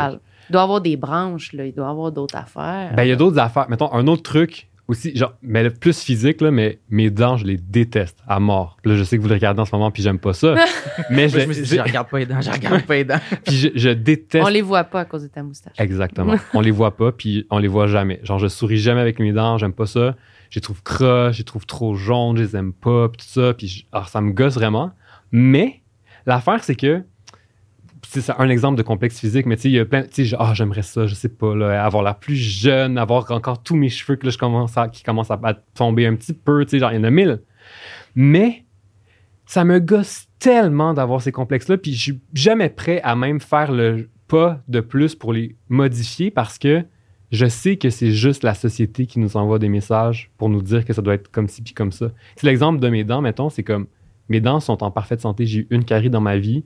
Ma dentiste, à chaque fois que je lui parle, puis je suis comme, j'aimerais ça avoir des broches, puis euh, alors, là, elle tourne ça à la blague, puis elle est comme, oh, c'est toujours les plus beaux qui veulent, euh, tu sais, qui Mhm. veulent se chialer, puis non, non, non. Tu sais, elle essaie de comme vraiment dédramatiser ces affaires-là. Ouais, puis film, par exemple. oui, puis je suis vraiment content. Justement, j'ai fait full confiance à cette dentiste-là parce que, elle- justement, tu sais, Elle, elle est comme. vraiment dire. Ah oui, t'en as absolument besoin. Puis, tu sais, fait tu sais, elle est toujours en train de, comme, justement, me défaire un peu ça. Des fois, ça me gosse parce que je suis comme, mais là, j'en veux, merde, là, comme, ferais-tu.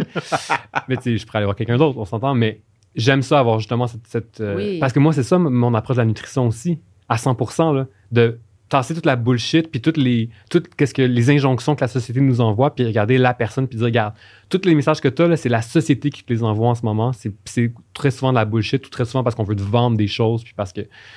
euh, donc, c'est un peu la même chose pour n'importe quel complexe.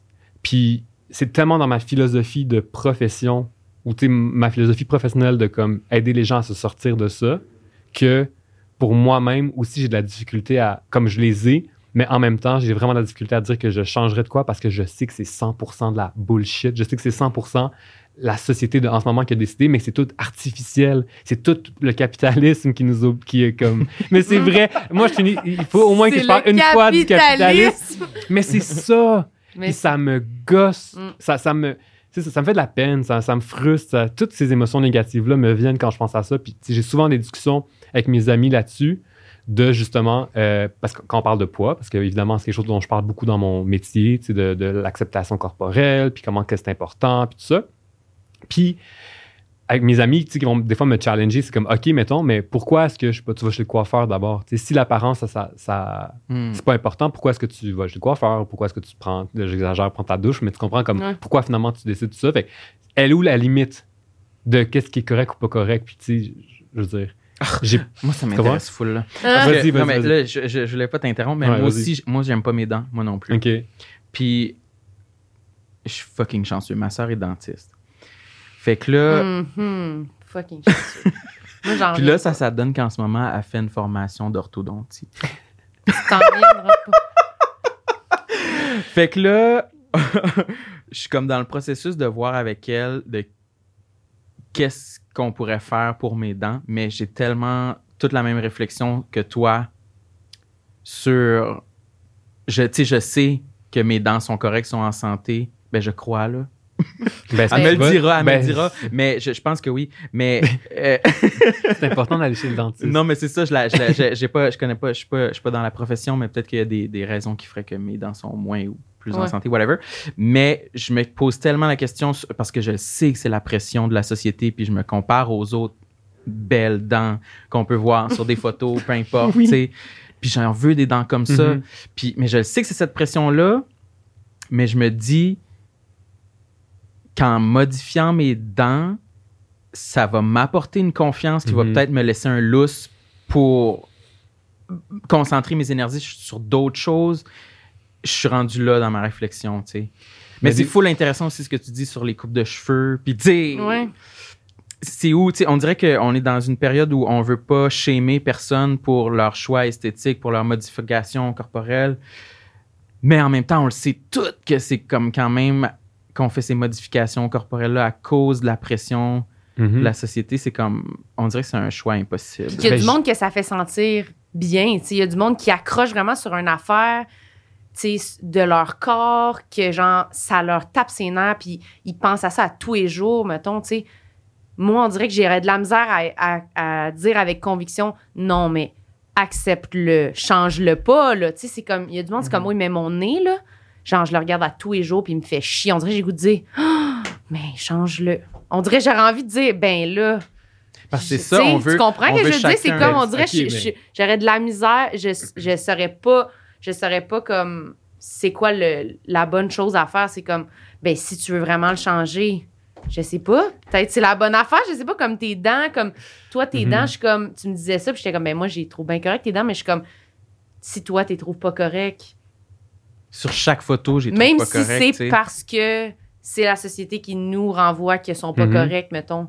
Mais si tu penses ça, comment on fait, tu sais, je Mais moi, dire? je pense, ben, premièrement, je pense qu'on devrait pas shamer justement personne, peu importe qu'est-ce qu'elle fait. là. Ouais, Donc, ouais. le but, c'est pas de shamer quelqu'un qui se refait faire les dents ou qui se fait faire une chirurgie Non, non, esthétique. c'est sûr. Mais par contre, est-ce que vraiment la personne qui se, ref- qui se fait faire une chirurgie esthétique, est-tu vraiment plus heureuse avec son apparence par après? Je pense pas. Je sais Je pas. pense que hein. c'est une patch. Tu penses? Je pense très sincèrement que, Mhm. que c'est. Parce qu'il y a vraiment des Parce gens qu'il y aura qui ont toujours quelque chose. Ouais, peut-être. Encore une fois, peut-être qu'il y a peut-être des gens qui vont écouter puis qui vont dire moi j'ai fait ça puis genre il y a 10 ans puis je suis heureux. Comme c'est la seule chose qui me gossait dans ma vie puis maintenant genre ma vie est la plus belle et parfaite. Tant mieux. Puis c'est ça. Au final on veut juste être tout heureux tu sais. Ouais, ouais. c'est, parfait comme ça puis justement je vais jamais shamer quiconque fait tel choix. Mais pour moi c'est important de quand même rappeler aux gens que c'est la société qui nous envoie Ouais, ces ouais. messages là puis que c'est pas vrai. Justement tu je le dis souvent là tu sais puis je suis comme t'es beau puis t'es belle puis comme tu sais c'est important de le dire parce que c'est comme les gens c'est pas ça qu'ils entendent puis c'est pas ça qu'ils pensent d'eux très souvent. Mm. puis c'est triste puis c'est vraiment ju- juste, juste la société parce qu'il y a un seul modèle de à quoi tu devrais ressembler. Puis en plus ces modèles là ils changent. Puis ils changent vite. Tu sais moi là je- vous êtes un peu plus jeune que moi là je pense mais quand j'ai quand j'étais jeune le, le stéréotype de genre la belle fille le corps de belle fille Mm. c'est les gros seins genre. Puis là aujourd'hui c'est les grosses fesses j'ai vu dans ma vie, j'ai 33 ans, puis j'ai vu dans ma vie le changement de stéréotype de corps que soudainement les femmes devaient avoir des gros seins. Puis là maintenant c'est comme, oh non, faut qu'elles aient des grosses fesses. Mais moi quand j'étais jeune, c'est comme avoir des grosses fesses, c'était pas bien vu, là. Puis maintenant c'est vraiment bien vu. Ouais. Donc les standards de beauté ont changé très rapidement quand même.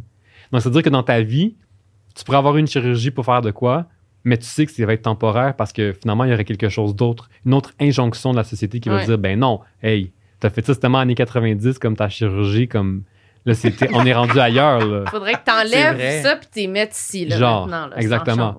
Puis en plus, c'est comme là, je dis des grosses fesses, mais c'est parce que faut que tu aies aussi une petite taille fine. Ouais, là. c'est On ça. s'entend, là. C'est comme, c'est juste des grosses Faudrait fesses, mais ça tout le reste doit être par une mince. chirurgie, en fait, parce que c'est Ah, impossible. absolument. Mais absolument. Mais oui, Ouais. mais les standards de beauté sont irréalistes. Donc, il y a certaines personnes qui, oui, génétiquement, sont capables d'atteindre ces, ces différents standards. En fait, il y a personne qui peut atteindre tous les standards de beauté. Ça n'existe pas. De façon naturelle, ils n'existent pas. Mhm. Mais oui, il y a certaines personnes qui sont plus proches Ouais. par la, la loterie génétique. Mais c'est la chirurgie, là. Puis tous les standards qu'on a aujourd'hui, c'est comme, dis-toi, là, les, les gens qu'on voit, ils sont, donc souvent, donc, mettons les vedettes, là. Premièrement, leur vie, c'est de se montrer. Ils ont probablement des entraîneurs, des nutritionnistes, des chefs privés qui font tout ça pour eux. Fait que ça leur rêve une grosse pression de tout ce travail-là, si on veut, qui est fait pour eux ou comme qui les accompagne.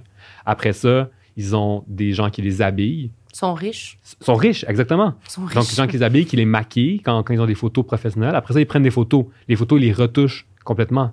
Fait que l'image de la personne que tu vois, là, non seulement est partie avec bien des chances, parce qu'à la base, elle avait peut-être une génétique plus favorable aux critères d'aujourd'hui, mais en plus de ça, on a rajouté 12 couches de richesse, justement 12, 12, 12 couches qui coûtent vraiment cher pour atteindre un certain idéal qui n'existe juste même pas. Puis c'est là-dessus qu'on essaie de... C'est ça qu'on essaie de copier, là. Fait que ça marche pas, C'est là. Ça t'a-tu affecté, toi, rapidement? euh, Ça t'a-tu affecté, toi, quand tu étais jeune, à l'adolescence? Tu sais, tu regardais, avais-tu des, des modèles de beauté, que, que tu- des Plus standards ou auxquels tu voulais moins. atteindre? Plus ou moins, mais tu sais, c'est comme. Ça, je, je- tu sais, j'en, j'en ai déjà parlé un peu, mais tu sais, dans la communauté gay, c'est vraiment plus. Comme les standards de beauté sont vraiment plus élevés. Ou en train de le pire, c'est que c'est en train de changer, là, comme malheureusement, les standards aussi comme a- a- a- affectent les, les gars hétéros, mais tu sais, pendant longtemps, comme la communauté gay, c'est vraiment comme un milieu particulier, tu sais, très, euh, très grossophobe, puis tu sais, Ouais. très, genre, en tout cas, il y a certains types de corps qui sont bien vus, puis d'autres non, puis comme aller au gym, c'est comme la religion, puis c'est ça qui est bien. Encore une fois, je généralise parce que tout le monde, mais c'est quand même ça, là, tu sais. Plus, quand tu étais jeune, peut-être encore plus parce qu'il y avait moins de conversations peut-être là-dessus avant. Eh, ou ça a-tu vraiment changé, sérieusement? Ah ouais? En tout cas, je sais pas, là, en même temps, je vieillis, puis, euh, tu sais, comme, je, je passe à autre chose, là, puis en plus, je suis en couple depuis 15 ans, fait comme, j'ai pas, je suis chanceux parce que j'ai pas eu le Ouais. temps à, à dealer avec ça, tu sais. Mais, encore une fois, donc oui, tout pour dire que oui, quand je me compare, je suis comme, ah, j'aimerais ça, moi aussi avoir des abs, me semble, ce serait tellement le fun, puis d'être vraiment fit, puis comme, tu sais, oui, je serais vraiment content, puis comme, ben, je m'imagine que je serais Mm. vraiment content, puis ce serait le fun, mais jamais au point où je me dis, OK, go, je vais aller au gym comme trois, quatre fois par semaine, puis je vais comme tout changer mon alimentation pour m'assurer d'atteindre ces objectifs-là, puis tout ça, comme, pour moi, ça n'a jamais été un moteur suffisant pour le faire. Puis je pense que pour beaucoup de gens, c'est ça aussi. C'est comme, on peut dire, ah ben fais-le, si, si, si ça te gosse, fais-le. Tu sais, comme, change Ouais, tout. Ça, on l'entend souvent sur Internet. Mais ça, c'est dans les comme, commentaires. mais ça, c'est comme, hey, mais pour vrai, c'est gros là, comme changement. Tu sais, comme du monde que, que justement, ça devient leur vie, mettons, changer leur corps. Moi, je trouve ça intense, sincèrement. Puis je me questionne, est-ce que vraiment, encore une fois, est-ce que vraiment ils sont plus heureux? Je pense pas nécessairement. Là. Hmm.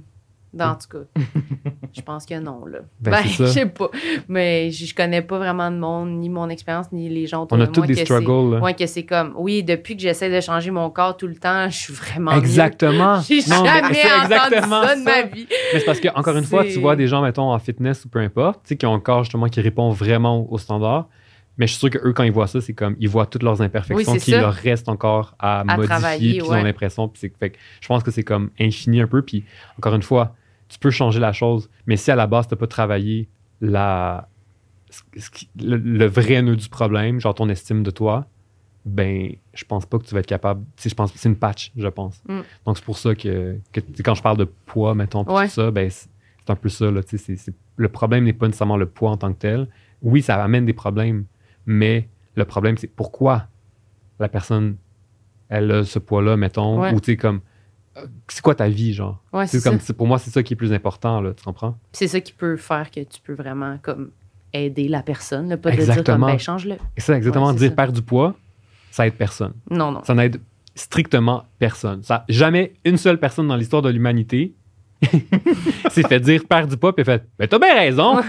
puis là, il a perdu du Je poids. suis vraiment plus Il- heureux. c'est ça. Il a toujours été heureux. Il a toujours été mince et heureux jusqu'à la restant de ses jours. Non. Je ne pense pas que ça existe. Mais parlant de poids, il y avait une bonne question euh, par rapport euh, au fait que tu es nutritionniste. C'était quoi? Comment, comment était formulée Ah, cette bonne Une question-là? question euh, d'une auditrice. Oui, c'est ça, c'est parce qu'elle vient d'une auditrice, fait que je veux bien la, je Ah, veux ok. bien la dire, Non, mais toi, tu l'as plus en tête. Euh, euh, Crois-tu que ton message serait perçu différemment si tu étais dans un corps plus gros? Oui. mettons? Sais, ça changerait. c'est ça. Je peux juste dire oui, point. Ouais. Mais ça, oui. hein. Absolument, l'apparence des gens a une influence sur la crédibilité. Dans mon deuxième livre, il porte sur, euh, sur les messages qu'on reçoit en nutrition, puis sur comment on se fait avoir finalement par tous les messages qu'on qu'on passe, tout ça. Puis justement, je m'étais intéressé à ces questions-là. Puis ce qu'on voyait, c'est que la popularité de quelqu'un ou son apparence peut avoir autant de poids dans la, la perception que les gens ont de sa crédibilité que genre son diplôme universitaire ou des trucs comme ça. oui. Autant. Donc, oui, absolument. Si j'étais gros, ce serait une toute autre histoire. D'ailleurs, Euh, non, mais c'est ça. Puis, tu sais, je veux dire, il y a beaucoup de. Donc, moi, là, à la base, tu sais, je me suis jamais comme porté comme le. le comment je dis ça? Le porte-parole de la grossophobie, puis euh, de, toutes ces questions-là. C'est des questions qui, moi, m'intéressent beaucoup. Puis, je pense que notre profession de nutritionniste, on est comme la profession qui s'intéresse le plus parce que nos patients, les gens qu'on qu'on côtoie, c'est en tout cas, on est beaucoup plus conscientisés, je te dirais, que bien d'autres professionnels de la santé. Mais il y a bien des femmes plus grosses qui portent ce discours-là depuis très longtemps. Au Québec, par exemple, ben, tu sais, Julie Artachot, que Ouais. vous me dites que vous aviez reçu, mais sais, Gabrielle Isocolor, Edith Bernier, Jessica Prudencio, plein de femmes qui portent ce message-là depuis longtemps, mais c'est super facile de les attaquer par rapport à leur apparence. Comme un des trucs qu'elle me dit, c'est genre, ben, tu sais, que, que quand elle, elle- elle porte le même discours que moi je porte, les gens ils vont dire, Ah, c'est une excuse. Tu dis juste, tu dis que le poids, c'est pas si important que ça, c'est parce que tu veux pas perdre de poids. Tu comprends? Tu veux juste comme te conforter dans ton apparence. Puis, donc, c'est comme si c'était là, ils étaient lâches, puis comme tout ça. Donc, oui, absolument. Si j'avais une autre apparence, c'est sûr que euh, mon discours serait perçu différemment. Puis, je- pense que ça revient à la notion de pourquoi c'est important quand tu ne subis pas une certaine forme de discrimination, pourquoi c'est important aussi de porter ce message-là. Pas encore de prendre, pas dire de prendre la place de ces personnes-là, mais de- d'en parler de ces injustices-là, parce que le fait qu'on soit dans, qu'on ne vive pas ces discriminations-là, notre propos a malheureusement plus de poids Mm. dans les oreilles des, des gens. Donc, c'est important de prendre notre place. Puis, tu sais, c'est un exemple de discrimination, mais peu importe le type de discrimination dans la société, c'est vraiment important. Je pense que même si tu vis pas la discrimination, de porter le message aussi, parce que ton message, il va rejoindre d'autres personnes comme toi, tu sais, qui Mm. autrement l'écouteraient peut-être pas. Ben, c'est vrai. Ouais. Mais c'est la meilleure question, puis elle venait pas de nous. non, mais c'est ça nous ça, a tu sais. bouche bée. Mais c'est parce que c'est tellement vrai, puis on dirait que c'est tellement comme. Pas déprimant un peu, mais C'est un peu, c'est un peu déprimant. comme. 100%. Ben, écoute, C'est c'est super triste. Puis c'est encore ça, c'est comme quand on revient à la, la question des complexes, puis de changer son apparence, puis tout ça, c'est comme, oui, d'un côté, je suis comme, ah, comme, on s'en fout, c'est la société qui nous envoie ça, c'est des critères de beauté, mais c'est vrai aussi que si tu changes certains trucs, ça se peut que ta vie aille vraiment mieux. oui, c'est ça. parce que ta carrière va aller mieux, genre. Mais mettons, surtout dans mettons, notre contexte, on va dire qui est très médiatique. Mais quand un métier où ton corps, c'est ton outil de travail, là, où ton apparence est importante, plus que d'autres, ben, ça va. Mais ça l'est un peu tout le temps. Puis comme, tantôt, vous parliez des dents, là, je veux pas backtracker, mais c'est parce que moi, genre, moi, j'ai eu des broches Ouais. quand j'étais. T'as eu des broches? Non, c'est pas vrai. Oui, Au bûcher! j'ai eu des broches, j'avais les, tu sais, j'avais les dents croches, Ouais. mais pas tant que ça, là, pour de vrai. Comme, puis moi, c'était ça, c'était comme, mes parents me disaient, ben, tu vas être vraiment contente Ouais. plus tard d'avoir les dents droites. Tu vas, tu vas nous remercier, là, ça te Mhm. fait chier. Tu passes tout ton secondaire avec des grosses broches d'en face, puis des gros appareils, des affaires qui me faisaient zozoter. Tu sais, des affaires que je me dis, oui, peut-être que là, comme, tu sais, vous, vous dites comme, ah, ça, ça m'énerve, tu sais, mes dents, tout ça, mais je suis comme, Mhm. Peut-être, mais je sais pas si c'est plus traumatisant. Toute Ah. mon adolescence, genre, avec ça, genre, que j'ai failli Mhm. avoir un appareil. Oh my God! Hein? Ça Oui. existe pour vrai? oui, Je ça que C'était existe. juste d'un Oui. vidéoclip. Non, non, ça existe, ça existe. Mais je pense que T'aurais été c'était. à l'école avec ça? Non, je pense qu'il disait que c'était pour la nuit. Oui, ok. Quand on ferme les lumières, là, un peu, là, on peut le mettre. Mais j'ai le souvenir super clair d'être au dentiste, puis qu'il commence à parler, puis à prendre des mesures de mon crâne, genre. Puis là, je suis comme, qu'est-ce que vous faites? J'ai genre Hmm. 8 ans, 9 ans. OK. Puis là, ils sont comme Ah, c'est pour l'appareil externe. Puis je suis partie en courant, genre Non! Puis j'ai retourné voir mon père, puis j'étais comme Non, non, non, non, le genre, je me tue si vous faites ça. Mhm. Non, non, je vais pas aller, je vais pas rentrer comme. J'avais avoir 10, 11 ans, puis je rentrais au secondaire, j'étais comme Je ne rentre pas au secondaire avec un casque de hockey sur la tête, là. C'était comme extrême, mais je suis rentrée quand même avec un appareil, puis que ça faisait comme ça. Puis ma bouffe Oh Ma God! bouffe, elle pognait dans mon appareil. Genre, fallait que j'aille me rincer l'appareil dans les. Tu sais, c'est comme... C'est beaucoup, là, pour... C'est si important que ça qu'aujourd'hui, mes dents soient droites, comme... J'ai-tu plus de, comme, de succès dans mes relations, dans ma vie, pour tout ce que ça laisse quand même, là? Mais Ben, c'est particulier. Moi, pensé, à, je pensais à là. ça l'autre fois, comment les broches sur les dents, justement, c'est Mm. comme, ben, tu veux avoir des belles dents, tu portes assez d'attention à ton apparence, à tes dents, ben, tu vas devoir passer le test ultime d'avoir des broches dans Ouais. ton visage pendant deux, trois ans, je sais pas combien de temps. là, mais C'est deux, trois C'est ans. fou, hein, c'est- Mais je trouve ça intéressant ta, ta réflexion sur comment c'était comme un, un moment comme traumatisant Oui. dans ta vie. Puis encore aujourd'hui, tu sais, tu- tu- dans, dans ton comme bénéfice Ouais. et euh, genre, j'ai goût de dire risque, là, mais tu sais, le, le bon et le bon- pas bon de cette expérience-là, que tu sois pas sûr Je encore suis pas où ça se convaincue. trouve, Non, c'est intéressant. parce qu'en plus, Mais- quand je vais chez le dentiste, ben tu sais, moi, j'ai comme mes... J'ai des fils encore là, dans ouais, la bouche, ouais, ouais, toujours. Puis là, elle me disait, ah, tes dents sont comme en train de se redéplacer. Ouais. Peut-être qu'on pourrait t'en remettre. J'étais comme, excusez-moi. Tout ça pour ça. Puis là, comme vous trouvez, sont pas assez droites encore. Moi, on dirait que ça me faisait juste me sentir, hey, ça vaut pas la peine, à moins que ça soit Mm. quelque chose de problématique, là, qui te fait mal, puis Mhm. qui, tu sais, qui, qui fait vraiment des dommages à ta Mhm. bouche. Je suis comme, je sais pas, je pense pas que ça vaut la peine parce qu'on dirait que c'est ça, c'est exactement le point de c'est jamais fini, on dirait. Ouais. Puis là, un coup Ouais, que tes dents sont droites, ils sont comme, tu pourrais les blanchir. Ouais. Parce que là, ils me disent ça, ils sont comme, ah, elles sont toutes droites, hein, peut-être tu pourrais les, tu sais, s'ils seraient plus blanches. Puis là, t'es comme, OK, ben là, c'est quoi, je vais mettez-moi un dentier, là, je sais pas, c'est comme, Tu, Ça a tu pas de fin. ris, tu ris, sauf qu'il y a beaucoup de vedettes d'Hollywood, c'est exactement ça. Là. Tu sais, c'est des facettes là, qui se mettent, fait que c'est comme vraiment des fausses dents. Là. Tu sais, c'est comme, c'est devenu ça. Là.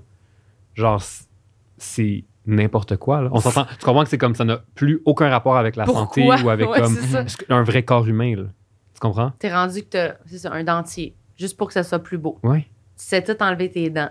Ouais. ça n'a mais pas de sens! ça me rend folle, moi, ça me rend complètement folle. Puis encore une fois, ça revient à elle est où la limite? Mm. Mais je pense que la- je pense qu'on n'a pas la réponse parce que la limite va être différente à- de tous. Et aussi, je pense que ça change avec le temps. Un, un autre exemple dont, dont je parle avec mes amis, c'est le Botox. Tu sais. Mm. Qu'encore une fois, moi, dans ma tête, le Botox, c'était une chirurgie esthétique comme. C'est gros, genre. Puis là, Mais non. Aujourd'hui, le Botox, c'est comme. Justement, c'est genre, je m'en vais chez le coiffeur et je vais avoir du Botox. là, tu sais, comme. Ouais, mais C'est quasiment au même niveau. C'est-tu là. rendu, je sais pas au Canada, c'est quoi la réglementation, mais tu peux. Je pourrais pas te dire c'est quoi la, que, réglementation. mais- genre, j'écoutais euh, Selling Sunset. Oui! Non, mais c'est exactement ça. Oui! Burger and Botox. Oui.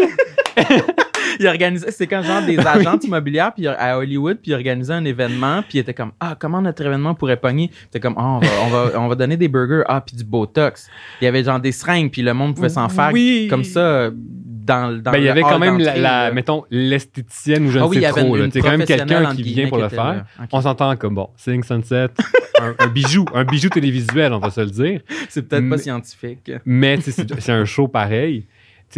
Mais- burger and botox. Ah, c'est ça c'est l'événement tellement bon comme Fait qu'ils mangent un burger, puis après, ils se font piquer dans les lèvres. D'en Oui. face, n'importe où ils veulent. Ouais. mais c'est vrai que j'ai remarqué que le botox s'est rendu vraiment plus populaire Ouais. qu'avant Ben, euh, c'est du marketing, c'est tout simplement ça. Là. Puis c'est comme de plus en plus jeune, puis c'est comme Ouais. tout le monde devrait en faire. Puis là, c'est comme, ben là, fais-en avant que tu aies des rides, parce que là, sinon, il va être trop tard rendu là. tu sais. Fait que là, c'est comme, OK, ben, eh, encore une fois, elle est où la limite? Mais la limite, c'est toujours justement le marketing qui la, qui la délimite. Puis comme, encore une fois, c'est comme ça veut dire que notre culture change, puis que là, ça devient de plus en plus acceptable de faire ça à un jeune âge, comme tout ça. Puis encore une fois, si tu te fais du botox, c'est bien correct, tu as le droit d'en faire, puis comme, tu sais, je te juge pas pantoute. Moi aussi, j'y pense des fois, puis je me dis, ah, peut-être je pourrais essayer, là, genre une fois. Après, j'ai vraiment peur de comme arriver, puis être comme 100% Oui, c'est figé, puis être juste comme. Mais, faut comprendre que c'est 100% du marketing, puis c'est 100% Ouais. la pression. Il y a- il y a- c'est normal de vieillir, c'est normal d'avoir des rides, c'est comme. Mais on a rendu ça anormal, tu sais. Puis dans, quand tu regardes un peu l'histoire, c'est dommage parce que je voulais, je voulais comme fouiller un peu plus, mais je sais qu'il y a eu des modes. Quand tu regardes loin, loin, loin, là, donc des décennies ou des siècles en arrière, il y en a eu des modes comme ça qu'aujourd'hui on regarde puis qui sont vraiment weird, là, de genre. euh, il y en avait un, c'était genre le. Comment t'appelles ça Boiter. C'était à la mode de boiter, mettons. pourquoi? Je me souviens plus, mais tu sais, genre une affaire de comme il y avait un roi qui boitait, donc tout le monde a commencé à boiter parce que là, c'est cool parce que le roi il boite, fait que nous aussi on va boiter, genre. Tu comprends? Des affaires de même, genre. Puis ça me gosse parce que je voulais vraiment fouiller pour avoir la bonne référence, là, puis j'ai oublié euh, tantôt. Mais, fait que les gens, ils, ils me font du fact-checking, ceux qui écoutent, puis ils iront, ils iront voir. Mais, donc, c'est niaiseux? Aujourd'hui, tu entends ça, puis t'es comme, my God, que c'est niaiseux, Oui, tu sais. mais c'est sûr que c'est exactement la aujourd'hui, même, c'est la même chose qu'on fait. là. On fait la même chose. C'est comme euh, les Kardashians font Mm. telle chirurgie, ben ah, on va faire la même chirurgie ou tu sais comme moi je vais avoir le même la même chose que eux parce ouais. que que c'est comme c'est ça. C'est notre exemple en qu'on ce moment. ouais. exactement. Fait qu'on fait la même petite affaire. Puis c'est sûr que dans quelques années, on va regarder, on est comme, oh my god, qu'on était niaiseux. On va être comme les habitants qui boitent. Sauf que pour la. mais exact. Oui, Puis la ça. différence, c'est que, mettons, il y a des trucs, comme mettons, je sais pas, comme boiter ou genre se teindre les cheveux, on va dire, Oui. ben c'est temporaire. Mais il y a ben des trucs qui sont plus temporaires maintenant puis qu'on a normalisé. Fait que ça aussi, c'est quand même. Des, Moi, je des trucs extrêmes qui intense. Mm. sont rendus comme, ouais. Non, c'est normal, mais tu fais un gros changement permanent Ouais. pour toute la vie. Moi, ça me fait peur, ça. Les, les, trop, les changements trop permanents, moi aussi, je serais comme pas game, on dirait. Ouais, t'as jamais euh, voulu de, de, de chirurgie ou rien? Non, non, non. Moi, je te dis, fais-en, fais-en. Ouais, c'est ça. à tous les toujours. jours! je suis comme, Je dis tout le temps, nouvelle oui, que ça. Fais-les tes seins, ça te ferait du bien, ma belle. À tous les jours. non sollicité complètement. c'est ça. Ben, je sais pas ça. T'as-tu, t'as-tu d'autres questions non assouvies? J'ai pas d'autres questions, là. Je pense que je... non, je suis assouvi, oui. T'es assouvi? Toi, t'avais-tu quelque chose que tu t'es dit, là, si je pars d'ici en n'ayant pas dit ça, je vais m'en vouloir ou tu sens que. J'avais des, non, j'avais des choses, mais je les ai toutes dites. Non, c'est Fait ça. que, Moi, je trouve euh, que ça a été vraiment euh, fructueux comme conversation Absolument. Oui. Non, Merci c'était beaucoup c'était vraiment de- le fun. de ta présence. Ben, merci à vous. Merci de t'être ouvert. Euh, Ben- c'est tout récent en plus. euh, Non, mais je euh, vous dis, je pense que vous êtes les, les premiers à qui euh, j'en parle publiquement. Fait exclusivité. que, ouais, exclusivité. On Tout le appelle monde ça sait. jour. Oui, c'est ça. Il va y avoir comme un petit truc genre Montreal Blog, genre le nutritionniste Bernard Lavallée s'ouvre sur son anxiété.